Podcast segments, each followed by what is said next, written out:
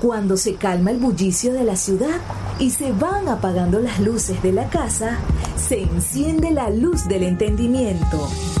Desde este momento comienza Puerto de Libros, Librería Radiofónica, programa que contiene todos sus elementos tipo A. Puede ser escuchado por niños, niñas y adolescentes sin la supervisión de padres, madres o representantes. Comienza Puerto de Libros, Librería Radiofónica. Este programa llega a ustedes con el apoyo de Puerto de Libros, Librería de Autor. Consulta todas nuestras ofertas en nuestras redes sociales arroba Puerto de Libros. Sultana del Lago Editores, empresa zuliana de servicios editoriales. Conviértete en autor. Contáctalos en su página web sultanadelago.com. Bienvenidos a Puerto de Libros, Librería Radiofónica. Les habla Luis Peroso Cervantes, quien de lunes a viernes, de 9 a 10 de la noche, tiene el inmenso placer de compartir con ustedes en esta red nacional de emisoras de Radio Fe y Alegría. 23 emisoras conectadas para llegar a sus hogares con buena literatura, con buenos libros y con esas semillas del criterio que tanto nos hacen falta para poder, bueno, cambiar de alguna manera nuestra realidad para poder eh, oponernos al, al, al, oprobio de los demagogos y decirle a aquellos que están buscando reelecciones, que están buscando nuestro voto o que sencillamente quieren seguirnos contando el mismo cuento chino que ya nosotros tenemos herramientas para defendernos culturalmente. La noche de hoy, en este programa número 299, estaremos cruzando el océano nos estaremos comunicando con un escritor que se encuentra del otro lado del Atlántico, en, España. Me refiero yo a uno de los escritores contemporáneos que, más uh, suspicacia me causa y a, quien, y a quien sigo con fruición en Twitter y descubro en sus comentarios muchas ideas que son muy parecidas a las mías. Me refiero a el cuentista, en este caso, y especialista en, lengua inglesa, José de Montfort, quien naciera en la comunidad de Valencia, en Castellón, ¿no? En el año 1977, y que pertenece a una generación de escritores que por algún motivo pareciera que no han logrado, o las editoriales, no sé qué, qué fenómeno, ya quizás conversaremos sobre eso, las editoriales españolas no han querido presentárnoslos a nosotros, los latinoamericanos, sus, todos sus contemporáneos. Ah, evidentemente, por alguna razón, no han, no han llegado a los anaqueles de Latinoamérica y, es un deseo, bueno, darle vuelta a, ese sistema, a, lo que deciden los grandes ejecutivos de las editoriales y nosotros mismos conseguir esas lecturas que necesitamos, armar esos rompecabezas, porque pareciese que nos llegaran las nuevas celebridades de la literatura, sobre todo nacidos en los 80, a finales de los 80, estos, estas nuevas modas de la poesía, estas nuevas tendencias de, de influencers que escriben libros. Y, y, bueno, y vemos a los nacidos en los 60 y en los nacidos en los 50 en la historia de la literatura y en las librerías, pero esta generación de los 70 española está quizá desaparecida de nuestro panorama literario.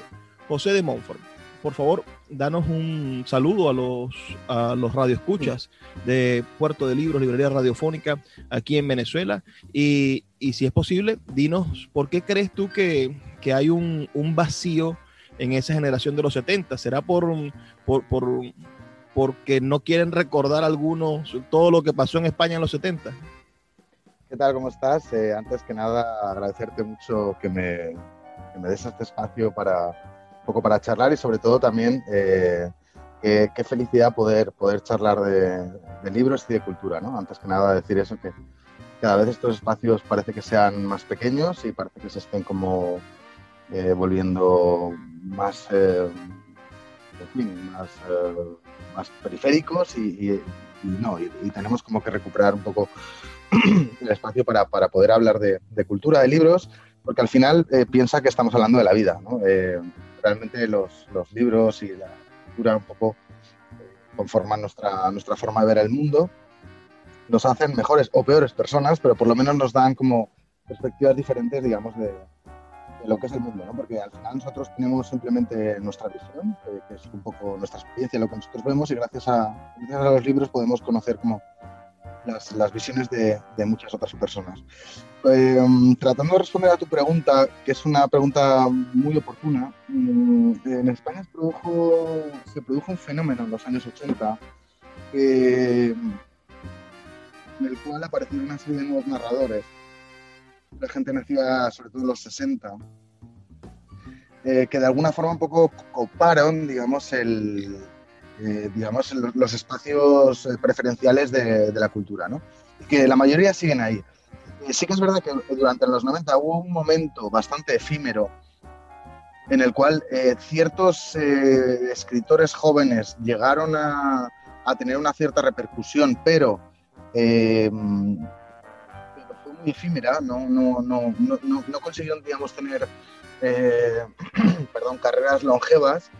Y, y, luego ya, digamos, cuando entramos en los 2000 y la, la, primera, la primera década de los, de los 2000 la segunda, se produjo, eh, de un lado, la, el, fenómeno tapón, digamos, de, de, toda esa generación que venía de los 80 que, que ya estaba instaurada, digamos, eh, y, que, que, había sido canonizada ya, ¿no? En las letras, que no dejaron, que no dejaron un poco espacio a los demás.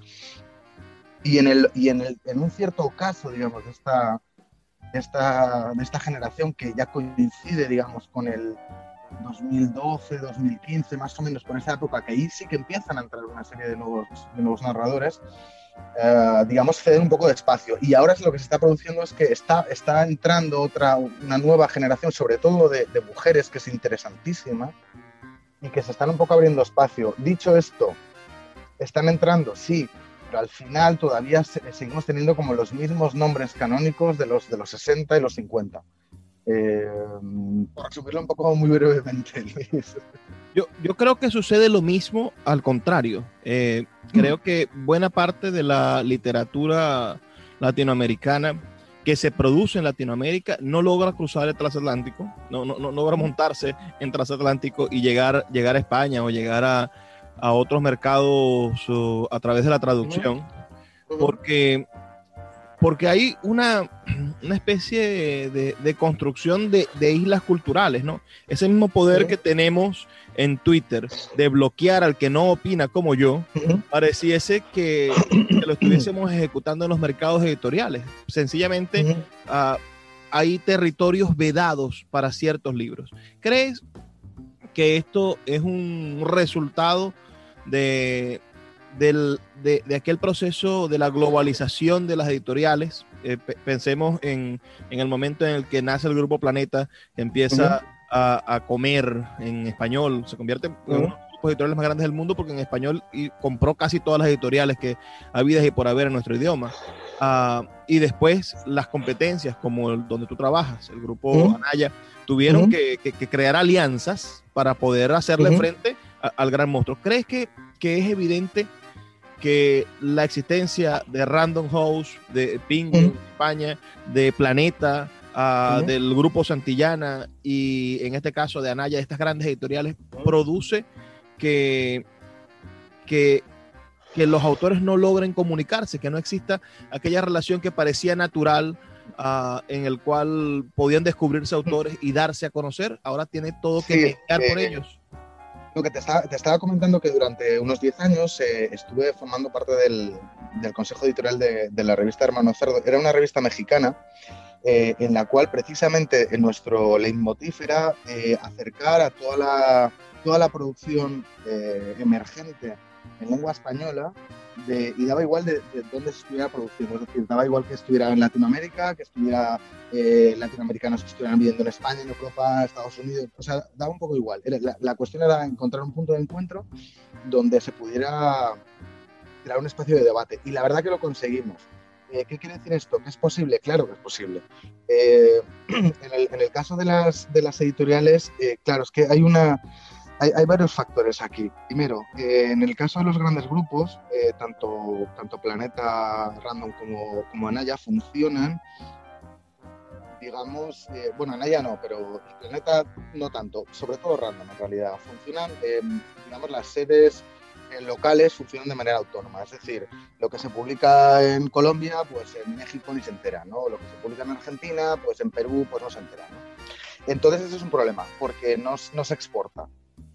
Ahora hay un proyecto muy interesante que, tiene Random, que es el mapa de las lenguas, que lo que está intentando hacer es precisamente eh, hacer frente, digamos, a esa dificultad, que es que, los, que, circulen, digamos, los libros de, autores latinoamericanos hacia España. Eh, y entonces está como presentando en España toda una serie de, autores de, todos los países, ¿no? Y eso eh, es un trabajo que va, a costar, pero digamos que ya está en marcha.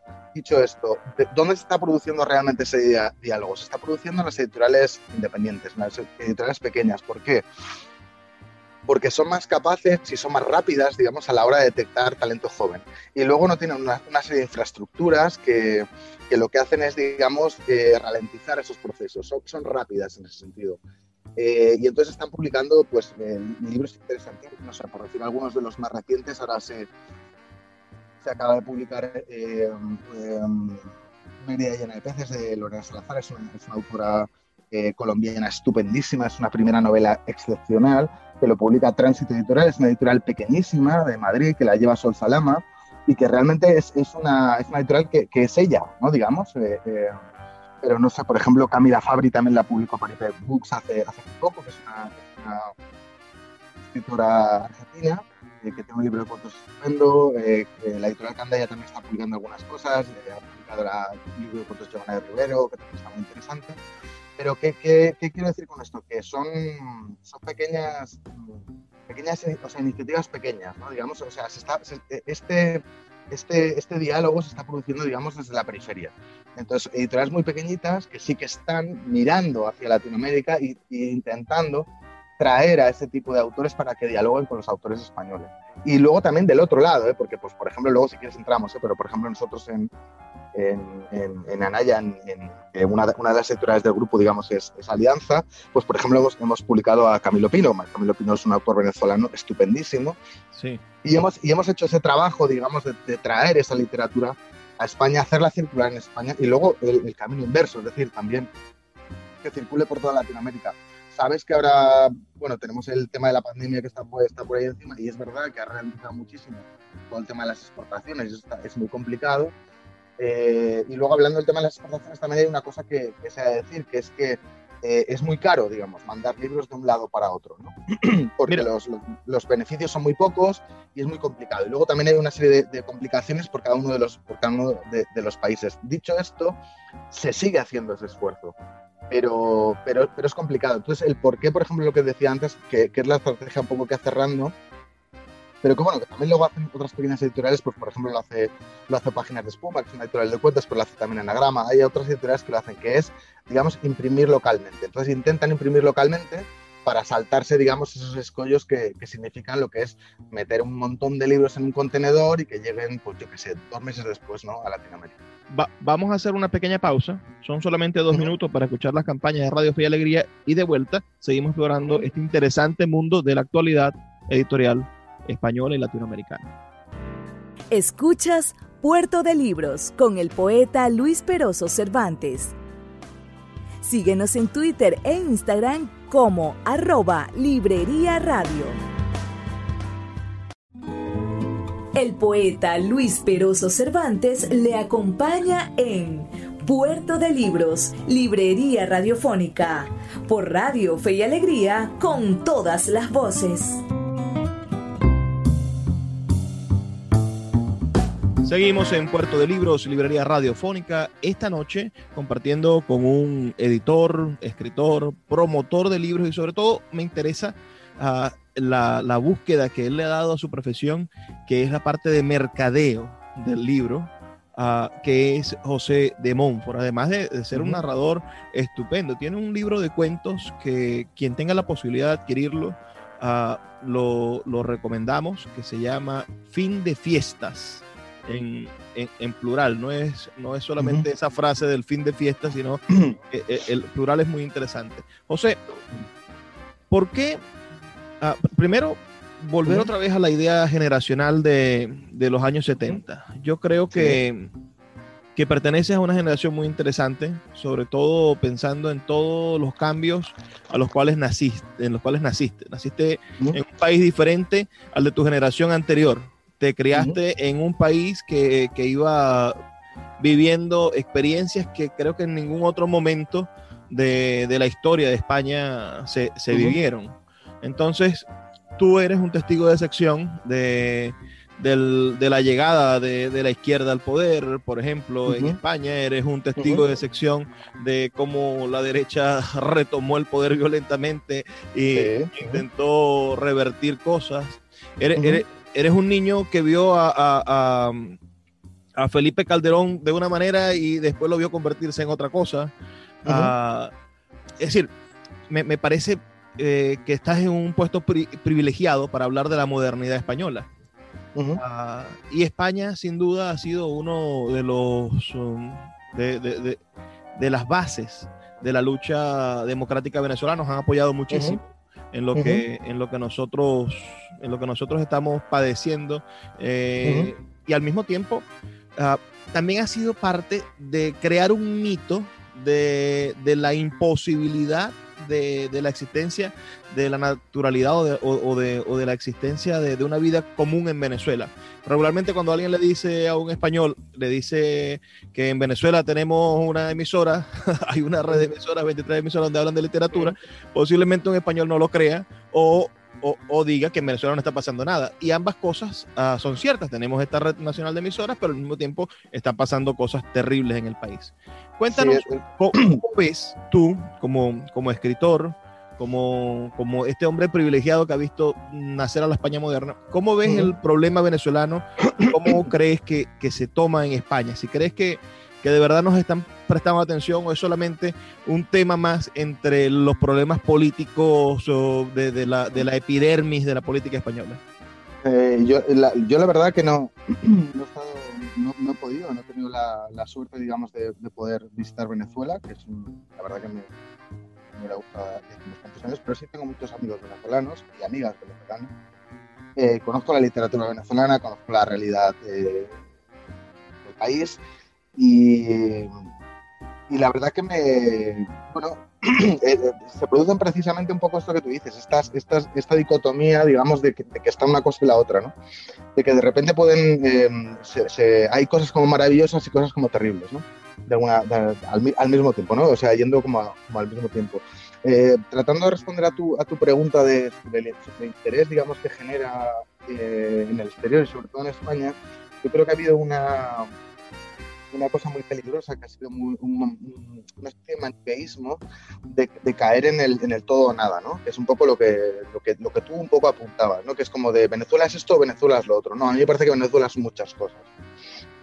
Y que para tener un, un entendimiento real, digamos, de, qué es lo que está pasando, pues, pues, pues hay muchas cosas en juego. ¿no?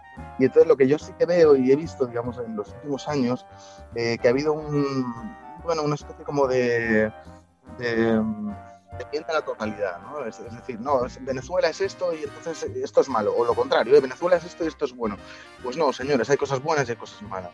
Y entonces creo que la lo malo que ha tenido, digamos, la comunicación hacia el exterior ha sido la, la, apropiación que han hecho de ellos, sobre todo en el ámbito de la política, ¿eh? no, tanto en el ámbito de la, cultura, aunque también, que por ejemplo, ya que mencionabas antes el tema de Twitter, eso se ve mucho en Twitter, ¿no? O sea, no, permite una serie de matices, ¿no? O sea, tú no puedes decir como de, bueno, esto es así o es así, pero, pero, pero un poco asá, ¿no? No, es como de, no, no, tiene que ser así. Entonces yo lo que veo es que se está, se está polarizando mucho la, la, opinión, ¿no? Es decir, es, es, como de, ¿estás absolutamente a favor o estás en contra? Bueno, pues no, señores, a lo mejor podemos estar de acuerdo en una serie de cosas y estamos en contra en otras, ¿no? Y, y, la, y, y, lo que está pasando, y que no, no, es solo con este tema, sino que, que, tiene, que tiene que ver, digamos, con, la, con el sentir general del debate público en España, es que, es que, lo, que está, lo que está pasando es eso, y que es una especie como de twitterización, digamos, de la realidad, ¿no? Es como de que o estás a favor o estás en contra. Bueno, no, es que tendríamos que encontrar un, un, un, espacio en el cual podemos discutir una serie de cosas, porque a lo mejor hay cosas que nos parecen bien y hay cosas que nos parecen mal. ¿no? Entonces es, es, es, un poco lo que, lo que está pasando, ¿no? que, que no, no permite, no permite, el, no permite el diálogo tranquilo, no permite la reflexión pausada, no permite el, el, el, indagar, el, ir un poco más al, corazón de las cosas, ¿no? Sino que es todo, es mi idea de Venezuela es esta y mi idea, y, desde el otro lado, ¿eh? y mi idea de Venezuela es la otra. Bueno, ya, pero es que... Qué terrible esa frase mm. que, que decías, terrible y maravillosa la apreciación, mm. la twitterización de la realidad. Y, sí, sí y, muy pronto podemos darnos cuenta de que, de que en Twitter hay de todo, ¿no? En, Twitter existe la, pornografía más descarada y, y, estaba hasta hace unos meses Donald Trump que, que, hizo realidad también, twitterizó la realidad al, al intentar tomar el, el, palacio, el, eh, ¿cómo se llama? el Congreso. sí, sí, sí, no, bueno, sí, sí, bueno, eh, bueno, perdón, la Casa Blanca no era el, sí, el Palacio del Congreso, un creo.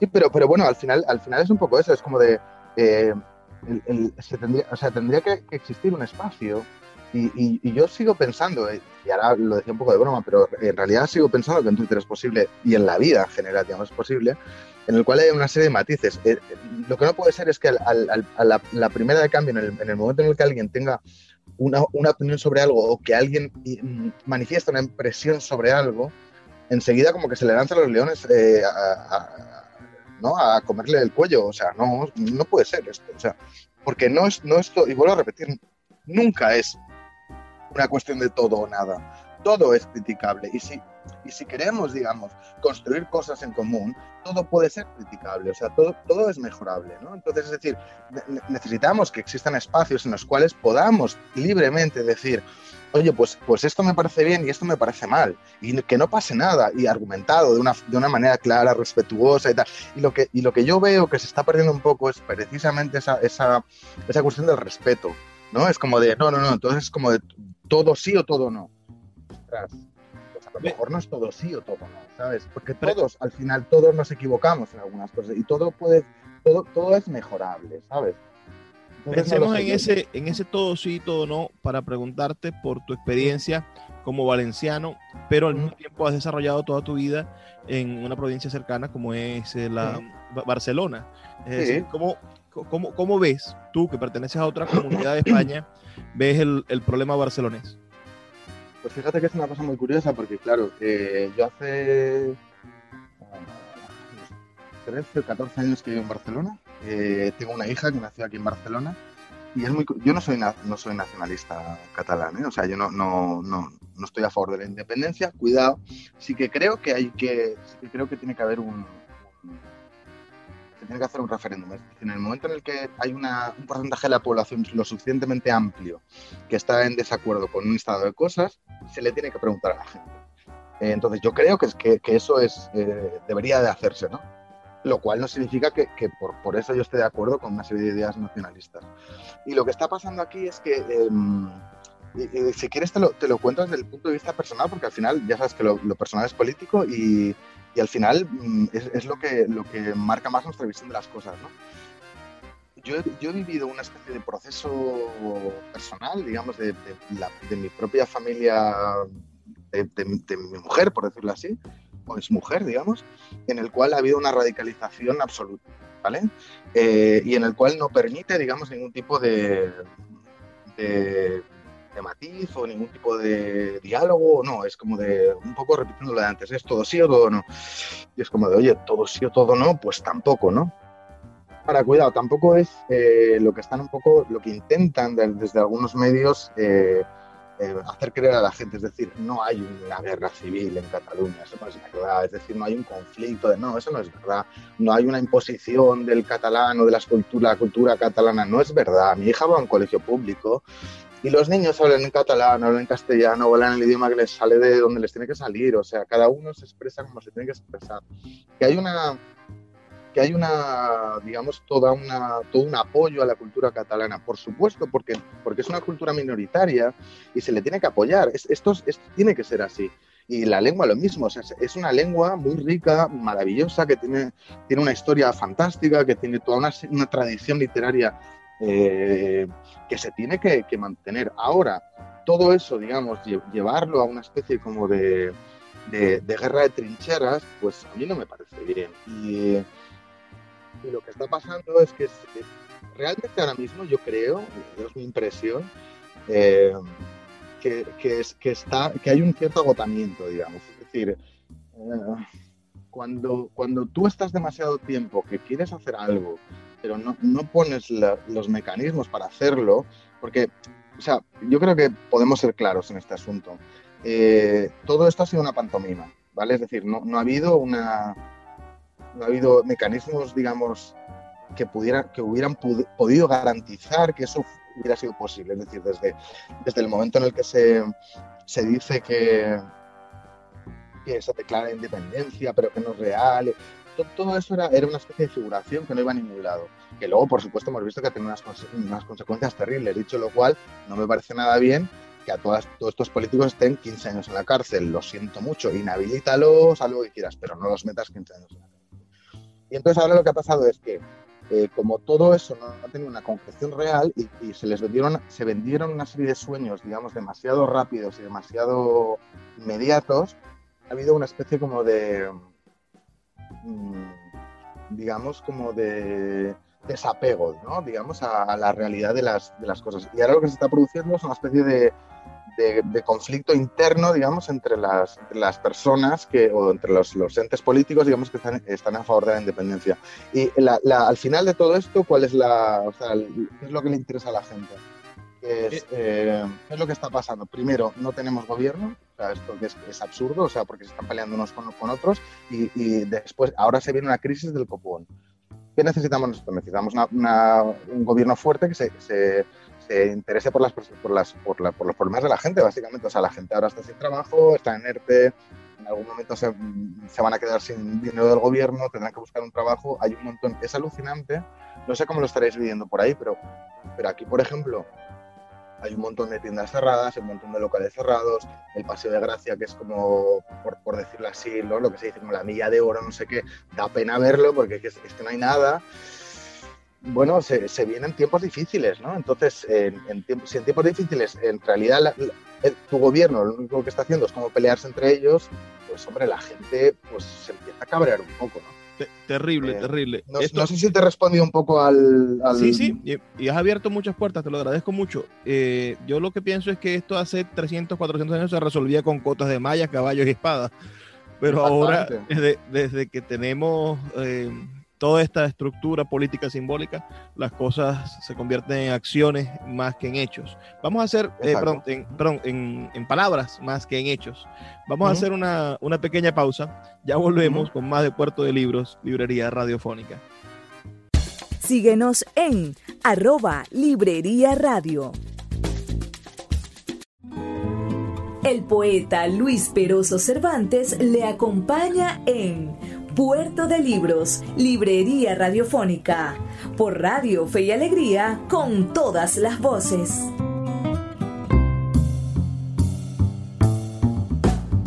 Seguimos en Puerto de Libros, Librería Radiofónica, esta noche con el escritor José de Montfort. Vamos a preguntarte, José, sobre, sobre tus estudios. Me gustaría, uh -huh. sé que estudiaste, según dice tu página web, la cual también uh -huh. invitamos a que, a que a que visiten y conozcan su, su reseña, sus artículos en uh -huh. prensa. Ahí se, se, compila de cierta manera todo lo que, todo lo que haces. Pero uh -huh. cuéntanos uh, sobre por qué estudiar literatura inglesa cuando, cuando joven, por qué decidir por, esa, por esa parte del conocimiento y no, no una literatura francesa o, una, o, o la propia literatura española. Eh, te contesto ahora, pero antes quería hacer una pequeña mención sobre el tema de la, web, porque eh, yo llevo estudiando crítica literaria desde hace, no sé, 20 años, decir algo. Y entonces, en un punto determinado, sabes que todos nosotros pensábamos que Internet era una cosa como eh, eterna, ¿no? Y que siempre iba a estar todo disponible. Y yo entonces, en un momento me di cuenta de que era mentira. O sea, de que un montón de material que yo había generado se había perdido.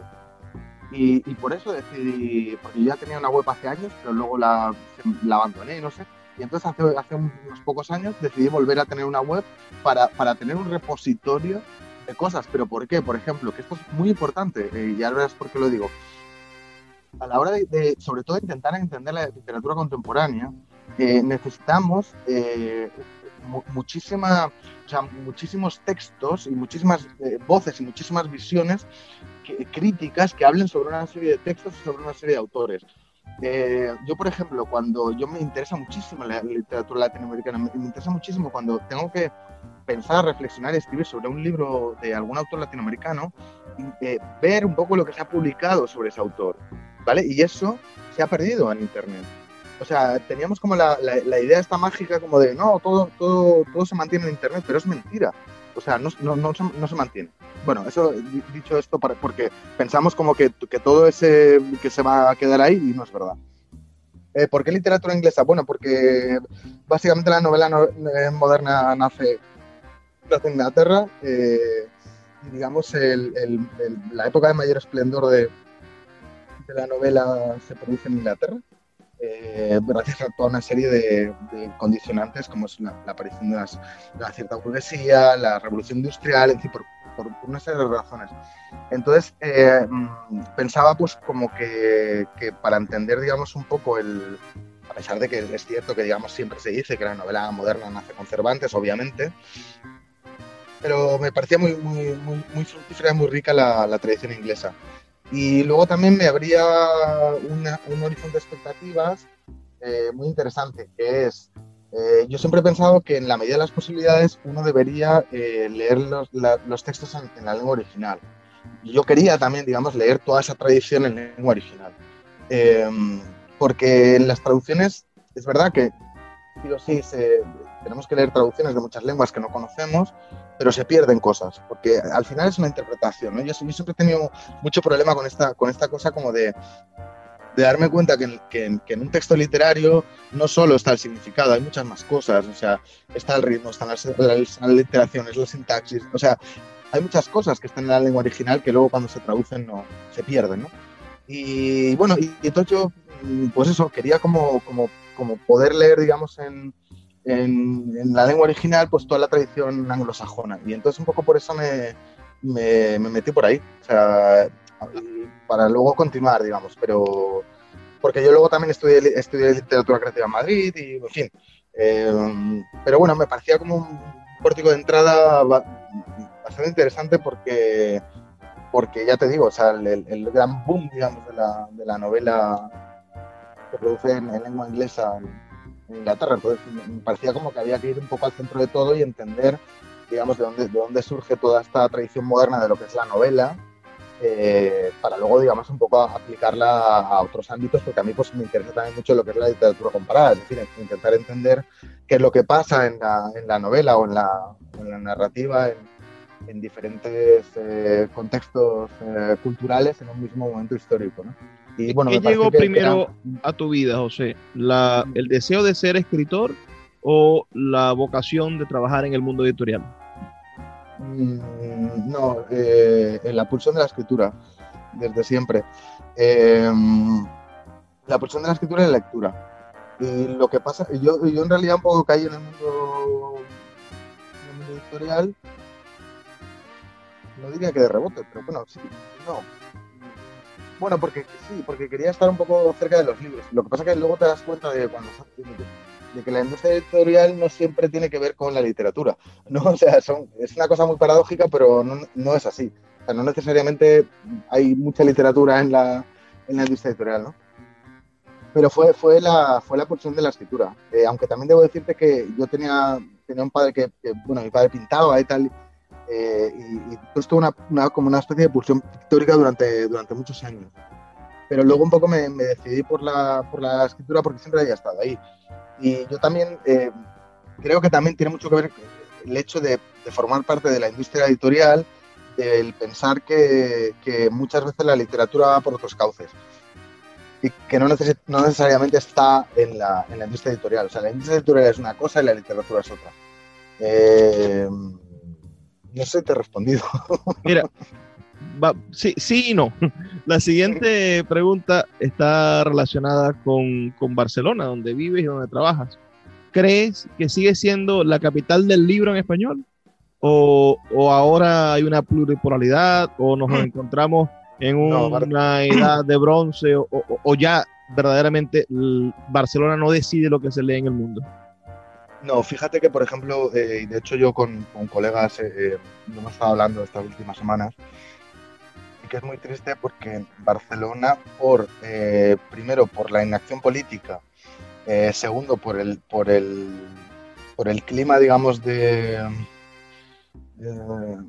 bélico o prebélico. A ver, tampoco digamos bélico porque no, no, quiero dar una impresión que no es, pero digamos, digamos un clima de crispación, ¿vale? ha producido, digamos, que muchas cosas se han ido a Madrid. Eh, en la propia industria editorial. ¿eh? Y, entonces eh, Barcelona fue un, fue un, lugar maravilloso, sobre todo a partir de los años 60, 60, 70, 80, también en los 90. Y, yo creo que el último, el último momento fuerte de Barcelona fue a, a, comienzos de, la, de los 2010 más o menos, en el cual todavía se, se veía que, digamos, era el espacio en el cual se producían como las, o se generaban como las, las, las, em, las ideas del futuro, ¿no? Eh, había, un, había un ambiente, en la Barcelona del 2010 era, era maravilloso, había un, había un ambiente brutal de, de creación poética, artística, literaria, todo el mundo un poco venía aquí porque se daba cuenta de que era el espacio, digamos, ¿no? De, en el cual se podían, se podían, se, podían producir cosas y además se, eh, eh, existía el caldo de cultivo ideal como para que para que muchas cosas germinaran, ¿no? Y también de relaciones, ¿no? Era, era lo típico que se hablaba del, saltando mucho las distancias, ¿eh? pero del, del, del, París de los 20 o del Nueva York de los 60, 70, ¿no? Pero ahora se ha perdido eso. O sea, ahora, por ejemplo, el, eh, no sé, no existen los cafés literarios, por ejemplo, o sea, es una cosa que no, no, no hay, no hay lugares como de encuentro, digamos, en los cuales se produzca un intercambio de pensamiento. No hay un, no hay un, grupo de, jóvenes escritores, por ejemplo, que estén en la ciudad, como sí que existía en el 2010. Eh, pero bueno, pero tampoco existen en cualquier otro sitio, creo yo, ¿eh? o sea, al menos la impresión que tengo es que eso no existe en ningún otro, ningún otro punto del ámbito del español. el, fenómeno, el fenómeno mm. Barcelona no se ha repetido, es decir, no tenemos un epicentro uh, editorial después del terremoto que significó Barcelona con el boom literario y con el, la, la edición de, de, los escritores después del destape, ¿no? Después de... Sí, no, no, yo, yo, yo, yo, diría que no. Lo que pasa es que no es menos cierto que la industria sigue estando aquí. o sea, eh, una cosa es el hecho de que la industria esté, aquí, que todo se, se, genere desde aquí, y otra cosa es que realmente esto sea una especie de, de, centro de ebullición de ideas y de cosas nuevas. Eso no lo es. Ahora mismo no lo es. Barcelona no es eso. Es que, que pudiera serlo, pudiera serlo. ¿Qué necesita? necesita primero la voluntad de las editoriales que quieren hacer de Barcelona una ciudad para que pase eso, necesita del apoyo de las instituciones para que eso pase, porque no nos olvidemos que las cosas no suceden en el vacío. Sea, las, cosas, o sea, cualquier revolución, cualquier eh, movimiento artístico, cualquier, cualquier cualquier movimiento de, placa tectónica, por decirlo así, en términos culturales, necesita de un ambiente en el cual todos coadyuven, digamos, para que eso se produzca. Ahora mismo en Barcelona eso no se puede producir. ¿Por qué? Primero, por el por la inacción de las, de las editoriales. Las editoriales ya no están para, no están por eso, están para otras cosas. O sea, ya están eh, más mirando cuentas de resultados, están, están en otras cosas. La ciudad no, le falta, aunque está intentando hacer un esfuerzo para, para poner en valor la literatura de la ciudad, todavía le falta mucho, mucho trabajo para llegar ahí. Y el tercer punto, el clima político. El clima político no ayuda en absoluto. ¿Por qué?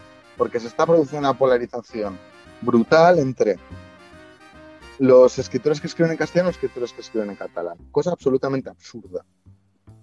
Porque hay vasos comunicantes entre unos y otros y los que, los que escriben en catalán también escriben en castellano, los que escriben en castellano también escriben en catalán. Es decir, hay una serie de vasos comunicantes que en lugar, digamos, de potenciar esa relación de, de fuerzas hermanas, lo que se está haciendo es como un poco confrontarlas.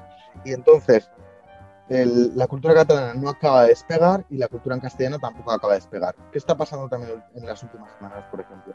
Que se están como demonizando a los, escritores de Barcelona que escriben en, castellano. Por ejemplo, Juan Marsé. Eh, ha, habido una polémica porque, claro, es que Juan Marsé escribía en castellano, pero era catalán no sé qué. Oye, cada uno escriba como quiera, ¿no? Es decir, no sé. Entonces, eh, hay una serie de, de, de piedras en el camino que, que yo creo que no, que no permiten que eso, que eso suceda. Dicho esto, ¿podría suceder? Sí, podría volver a suceder. Pero en, en estos momentos Barcelona no es una no, no, solo no es un epicentro cultural, sino que no es una ciudad literaria. Es casi más una ciudad antiliteraria. Y es una verdadera pena porque yo recuerdo, ya te digo, ¿eh? a principios de los 2010, así, había una efervescencia brutal en Barcelona, pero en todos los ámbitos, ¿eh? no, solo, no solo literario, eh, musical, en fin, artístico, etcétera, etcétera. Y, se, y, se, y, y- y había eso en las calles, como de que se notaba que estaba pasando algo. Eso se ha muerto. Estoy maravillado con tu, con tu respuesta porque me, me pinta una, una realidad interesante sobre lo que sobre lo que estamos coexistiendo en Latinoamérica y en todo nuestro idioma. Vamos a hacer una pausa, ya la última de nuestro programa, y volvemos con el último segmento de Puerto de Libros, Librería Radiofónica. Puerto de Libros, Librería Radiofónica, tu canal diario para encontrar nuevos libros. Con el poeta Luis Peroso Cervantes. Síguenos en arroba Librería Radio. El poeta Luis Peroso Cervantes le acompaña en Puerto de Libros, Librería Radiofónica, por Radio Fe y Alegría, con todas las voces. Seguimos aquí en Puerto de Libros, ya este es nuestro último segmento. Hemos estado con el escritor español José de Montfort, quien es el encargado de comunicaciones del grupo Anaya, uno de los grupos editoriales más grandes de España. Si, si Planeta se encargó de comprar, bueno, casi todas las editoriales latinoamericanas y casi todas las editoriales pequeñas de España, y se hizo de los derechos de autor de casi todos los escritores del boom, Ah, Anaya se encargó de estructurar una fuerte editorial en el área académica y, y de encargarse de, de- de- de garantizar un libro educativo, social, cultural y después se sumó a la gran literatura con ese catálogo genial que tiene, que tiene Alianza, ¿no? Alianza desde, desde un principio publicó antologías y estuvo a la vanguardia de- del pensamiento y de la poesía. Pero me gustaría saber ah, qué es lo que hace un encargado de comunicaciones de una editorial tan grande. Es decir, verdaderamente, ah, ¿cuál es el oficio? A ver, mi, mi- mi posición es un poco rara en el sentido de que creo que no. En ninguno de los tres grandes grupos hay algo parecido y te explico por qué. ¿eh? Porque generalmente eh, los responsables de comunicación se ocupan eh, simplemente de la comunicación. Yo en mi caso, eh, digamos, tengo una vinculación muy fuerte con la parte de marketing y tengo una vinculación muy fuerte con la parte de comercial. Entonces, eh, tengo una visión mm, digamos, muy de abuelo de pájaro, de, de- o muy holística, que se dice ahora, muy 360, de todo lo que sucede alrededor de, los libros que tienen que ver con tema. Entonces, eh, ¿qué es lo que hace un, un encargado de prensa? Un encargado de prensa, un responsable de comunicación, básicamente lo que hace es velar, eh, primero porque, porque, la marca, porque la marca mantenga, digamos, sus atributos de marca, es decir, que sea una marca fuerte, potente, comunicar todos esos valores de marca, hacer eh, acciones de, re- de relaciones públicas eh, en, todo momento y en todo lugar, ah, y luego intentar que sus libros tengan la mejor representación en los medios de comunicación y ahora últimamente también en las redes sociales.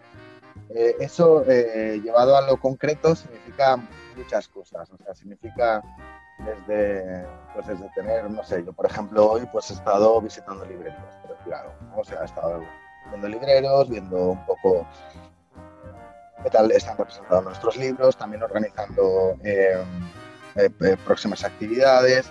Yo me ocupo también de cosas de publicidad, de cosas de marketing, llevo también cosas de estrategia digital. Lo que pasa es que ya te digo que mi, mi puesto es un poco raro, ¿eh? porque no, no, no suele ser, un encargo de prensa no suele ocuparse de todo esto. Y, en fin, que, que, toco con muchas partes del negocio. En general, eh, los encargados de prensa lo que hacen es básicamente hacer cosas como tan, tan poco glamurosas como empaquetar un montón de libros y mandarlos a los medios, ¿vale? Es decir, coger los libros, meterlos en el, en el sobre, llevarlos a correos, mandarlos un poco a todos los medios.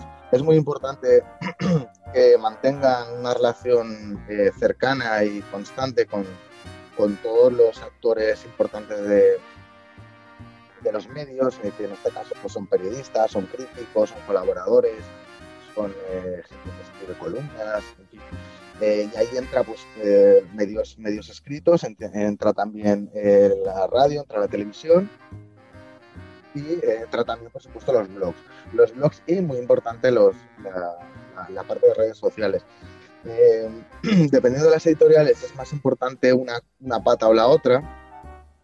Por ejemplo, no sé, yo me ocupo también de llevar muchas editoriales infantiles y entonces, pues bueno, pues tengo mucha, mucha relación pues, con muchísimas Instagramers, ¿no? digamos.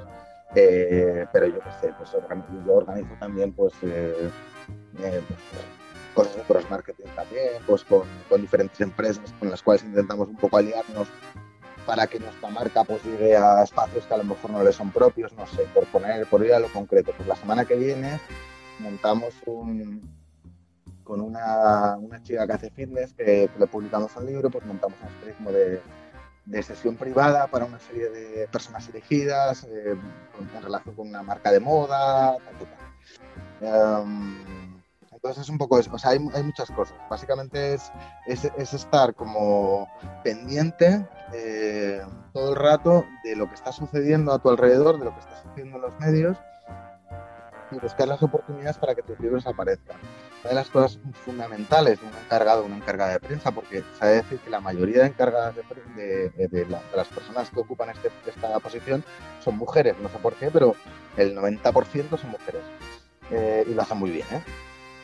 Lo que tienes que hacer es, es un poco estar muy atento de cuáles son los temas que están un poco encima de la mesa, quiénes son las personas que hablan de determinados temas, qué personas son las personas de responsabilidad que se ocupan de decidir qué, qué cosas salen y qué cosas no. Es, toda una serie de, como de, informa de, información, digamos, que vas un poco recabando gracias a tus relaciones personales, básicamente, porque para ser un, un encargado de prensa, una de las cosas muy importantes es que tengas una buena agenda y que sobre todo seas muy social. Es decir, tú tienes que trabajar con muchísima gente, tienes que entender, tienes, tienes, que ser muy empático, tienes que entender muy bien cuáles son las necesidades de esas personas, qué es lo que, qué es lo que pueden hacer, hasta dónde pueden llegar, qué pueden, qué pueden sacar y qué no pueden sacar, e intentar, digamos, pues que tus libros eh, estén en los lugares adecuados, en los foros adecuados, tratados por las personas adecuadas y que lo más importante de todo, si puede ser, que salgan en el momento oportuno. Esto cada vez es más complicado. Sí. Eh, ¿qué, ¿qué, es lo que está pasando también últimamente? Claro, pues que la profesión cada vez se está precarizando más. Es decir, si hace, no hace tantos años, pero a lo mejor hace tres años, pues los medios se podían permitir el lujo de tener, pues no sé, un montón de colaboradores y gente externa y tal, pues ahora ya no pueden. Con lo cual, pues cada vez hay menos gente, digamos, como para ocuparse de los libros. Cada vez hay más libros que se están publicando y menos espacios para, para que esos libros, se, para que se hable de esos libros, ¿no? para, para que tengan visibilidad. Entonces, la, el trabajo de, un, de, de, alguien que está encargado de la, de la comunicación es justamente eso, eh, tratar de buscar esos espacios. Y si Mira, no existen, intentar, intentar un poco crearlos. Yo, yo, yo he dicho alguna vez, y ahora que, que, que estoy pensando en, en, las grandes editoriales como una la que tú representas, pero más refiriéndome a editoriales pequeñas, que mm. después de Amazon y sus máquinas de hacer libros en serie, que no se detienen jamás, que están uh -huh. imprimiendo las 24 horas y encuadernando como, como, como bueno, como, como, lo soñaría cualquier editor de hace 100 años. Sí, uh, sí. Después, de, después de Amazon, las editoriales, al menos las pequeñas, son simplemente uh, agencias de marketing. Después de que tienes una máquina que te garantiza que el libro va a estar bien pegado, va a estar bien impreso, va a tener una calidad constante y la distribución está en un ejército casi infinito de personas que son capaces de llevarlo en 3, 4, 5 días a la puerta de tu casa o que le ofrece un catálogo auto, auto actualizado e instantáneo a cualquier ah. librero que quiera comprar con uh -huh. un descuento, a veces hasta sí. mejor que el descuento de las editoriales normales. Uh -huh. Yo creo que el trabajo de las editoriales al menos de las medianas y pequeñas, se ha convertido solamente en hacer un marketing perfecto para poder promover a sus autores. También es cierto que gracias a Amazon está esa estadística un poco aterradora y apocalíptica de que se publica un libro cada minuto. Entonces, ¿cómo, ¿cómo crees tú que va a enfrentar? Ya no, yo, sé que Jorge Carrión es el quizás el mayor ah, analista del problema Amazon, pero, pero desde tu perspectiva, ¿cómo crees que, que va a enfrentar la industria editorial los próximos 20 años? Estamos en el 2021, en el 2030, ¿qué va a pasar? Uh, a ver, eh, es amigo mío, eh, yo estoy muy de acuerdo con lo que, con lo que él dice. Uh, yo creo que no estoy demasiado de acuerdo con lo que dice de las editoriales pequeñas, te explico por qué. Por ejemplo, he visto desde un gran grupo, yo he trabajado en grandes grupos y he trabajado también, yo he trabajado en Random también, ¿eh? y, y, y, he trabajado con editoriales pequeñas. Eh, las editoriales pequeñas tienen una cosa que los grandes grupos a veces no tenemos, que es eh, la pasión y la, educación y la dedicación exclusiva a un, a un, texto. Es decir, ellos en cada, en cada uno de los textos que sacan se juegan la vida, ¿vale? Perdón, con lo cual lo defienden a muerte. Y también apuestan por, por caballos ganadores. En los grandes grupos no siempre se, publican caballos ganadores, porque aquí hay una dinámica muy perversa que es la siguiente. No solo se publica porque, eh, porque sea relevante literariamente, porque hay, otras cuestiones. Primera, eh, una cuestión de ingeniería financiera. Cuando tú eh, lanzas un montón de libros, la, o sea, la industria editorial es la, única industria que funciona de esta manera, que funciona, eh, que no, no, no, se, o sea, no se paga por, por digamos, por, por, libro que, tú recibes en tu librería, sino, sino que se recibe en depósito. depósito significa que tú no cobras. O, sea, que el libro no lo ha pagado pero el dinero ha entrado en la editorial. La editorial con ese dinero publica otro libro. Entonces hay una rueda constante que, que, fomenta, digamos, que eso, suceda. ¿Para qué? Para que tú, como necesitas dinero, publicas más libros, te entra dinero y sigues publicando libros. Por un lado. Eh, entonces, ah, de otro lado está la cuestión de que tú necesitas visibilidad en el punto de venta, que son las librerías. Con lo cual, lo que haces es, uh, digamos, inundar el mercado de títulos nuevos, porque cada semana lanzas un montón de títulos porque tú quieres que, algún, que tus títulos estén siempre encima de, de la mesa de, de, novedades. Eso, aplicado, digamos, un poco a, la, a, lo que son las librerías físicas, ¿vale? Y el porqué del funcionamiento de, de los grandes grupos a diferencia de las, de las editoriales en el, en el, caso de Amazon, eh, mira, te voy a poner un ejemplo de la literatura infantil. Ah, yo, hago, yo monto un montón de, de, actos de, para niños, ¿vale? De cuentos, actividades de todo tipo. Los libros infantiles se venden porque la gente los ve. Esto Amazon nunca jamás en la vida lo conseguirá. Porque tú en Amazon lo único que ves es una portada. Una portada no vende un libro infantil. Un libro infantil para que se venda la gente lo tiene que ver. Con lo cual Amazon ahí no puede competir. De, de otro lado, de otro lado, Amazon te hace una serie de recomendaciones que no siempre son adecuadas. Es decir, eh, si tú, un librero, te conoce, sabe cuáles son tus gustos, eh, te va a recomendar muchísimo mejor que, Amazon. Y luego hay una cosa que además sí que me vas a permitir que haga este alegato porque eh, además es una, es una tiranía que yo le hago a mi, una tiranía no, pero una cosa que le, digo constantemente a mi hija, es como de, ¿tú sabes dónde van los impuestos de Amazon? No vienen aquí. yo, yo me voy a un parque y le, enseño el parque a la niña. Le digo, ¿tú ves este parque? Este parque no lo está pagando Amazon tú ves este hospital que tenemos aquí delante, este hospital no lo está pagando. ¿Sabes? Entonces, como de, mm, ya está bien, ¿no? O sea, ya está bien de comprar en Amazon. Cuidado que yo he comprado muchísimas cosas en Amazon, pero cada vez me, he vuelto como un poco más eh, consciente de esto. ¿Cuál es el futuro? El futuro, mientras las editoriales, mientras las editoriales sean capaces de, descubrirle cosas a, los lectores, tendrán un futuro si se produce una, este fenómeno que se llama el fenómeno del seguidismo, que es eh, aparece un libro de moda que va sobre vampiros y todas las editoriales publican libros de vampiros, estamos jodidos, porque esos libros no van a vender. Si las editoriales entienden que tienen que tener dos patas, que una es el negocio y otra es la creación de cultura, si entienden que, eso esa es su labor, las editoriales tendrán, tendrán futuro y tendrán sentido. tienen que tener una parte en la cual descubrir nuevos, nuevos escritores, porque al final es el futuro. Si tú no estás trabajando en el futuro, te vas a, te vas a morir, o sea, esto se acabado. Si, si solo funcionas como por modas, no vas a ningún sitio. Entonces, las editoriales tienen que tener estas dos partes. Una, la parte del negocio, digamos, más de libros más, más, más market, comercial, etcétera, y por otra parte, la creación de, de nuevos escritores, nuevas escritoras y nuevos lectores. Si tú no creas eso, estás muerto. Las editoriales que no hagan eso, se acabó con ellos. O sea, eh, no sé, resumiendo mucho, diría que esto es un poco el futuro. Maravillosa tu, tu apreciación. Mira, quedamos entonces uh, con todos los que nos escuchan en, en, algo muy importante, en que debemos buscar, perseguir el nombre de José de Montfort.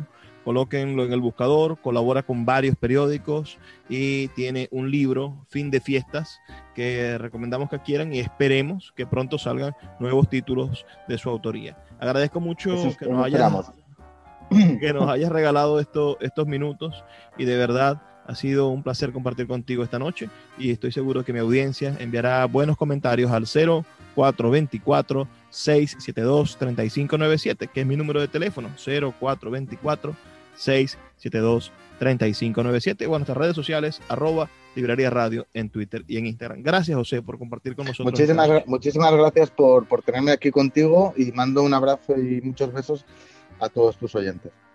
Y a todos los que nos escuchan, el ruego de todas las noches. Por favor, sean felices, lean poesía.